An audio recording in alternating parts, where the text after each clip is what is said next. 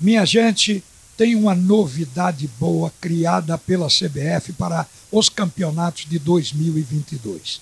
E eu gostei da novidade, vou falar sobre ela, porque vai obrigar os clubes a se profissionalizarem de fato e a planejarem, que é o mais importante. Aqui se costuma falar muito em planejamento, mas na prática a gente não vê isso. O Náutico este ano começou o ano muito bem, com equipe formada, arrebentou em 14 rodadas. Na 15 começaram a faltar os titulares por vários motivos, aí teve que usar o banco e veio o pavô. O banco não conseguiu fazer o time continuar jogando bem. Eles que saíram do banco não tiveram condição de se nivelar os titulares. E aí o Náutico teve que ir para o mercado buscar jogadores, tudo em cima da hora, e acaba gastando mais por isso. Então a novidade para 2022 da CBF foi a criação da janela nacional. É a janela nacional de transferência para 2022, inclusive atendendo uma exigência da FIFA. É só para clubes de Série A e B por enquanto. Mas o que são essas janelas? Essas janelas são o espaço de abertura para o clube vender e comprar. No primeiro semestre do ano, já vai se abrir a primeira janela, do dia 19 de janeiro a 12 de abril. A segunda janela, ela só será aberta no segundo semestre, no dia 18 de julho até o dia 15 de agosto. A regra se aplica a clubes das séries A e B para saídas e chegadas de jogadores. Nenhuma transferência poderá ser feita fora desse período. Inclusive, os jogadores emprestados só poderão voltar ao clube dentro da janela, exceção apenas para se contratar aqueles jogadores que não estão vinculados a nenhum clube. Esses jogadores poderão ser contratados porque depende dele em qualquer momento, independente também da janela estar aberta ou fechada. E jogadores da base. Esses podem ser profissionalizados em qualquer tempo e figurar no time principal. Isso independe aí da janela. Mas essas duas janelas, elas vão obrigar os clubes a se planejarem. E sabem por quê? A primeira janela, ela vai fechar no dia 12 de abril. Ela vai de 19 de janeiro a 12 de abril, no primeiro semestre. E logo após a primeira rodada do Campeonato Brasileiro, essa janela se fecha. Então não pode deixar o campeonato começar para contratar os jogadores.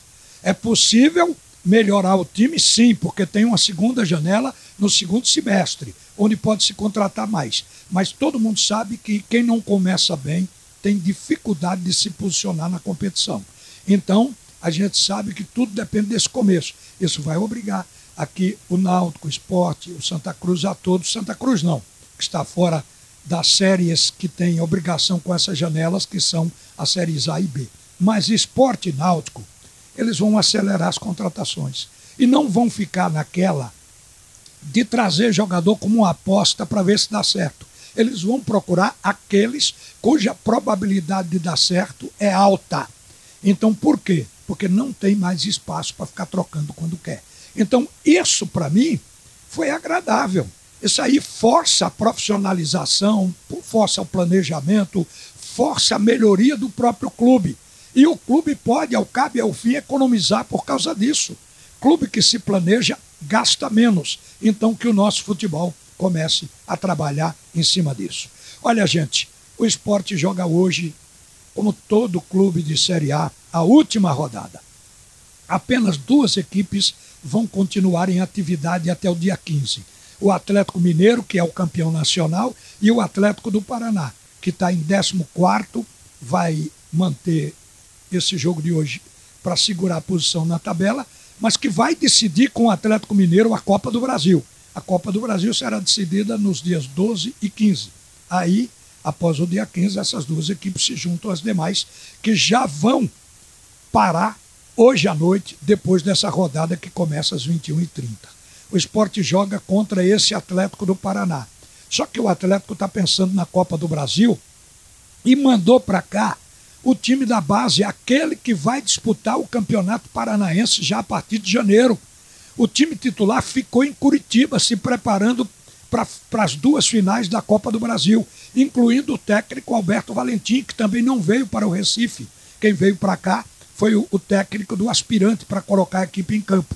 Então o esporte até que poderia fazer isso, dar chance na escalação de hoje, dar chance aos novos, aqueles jogadores que ficaram ali no banco o tempo todo sem ter chance, aqueles que saíram da base para se agregar ao time principal.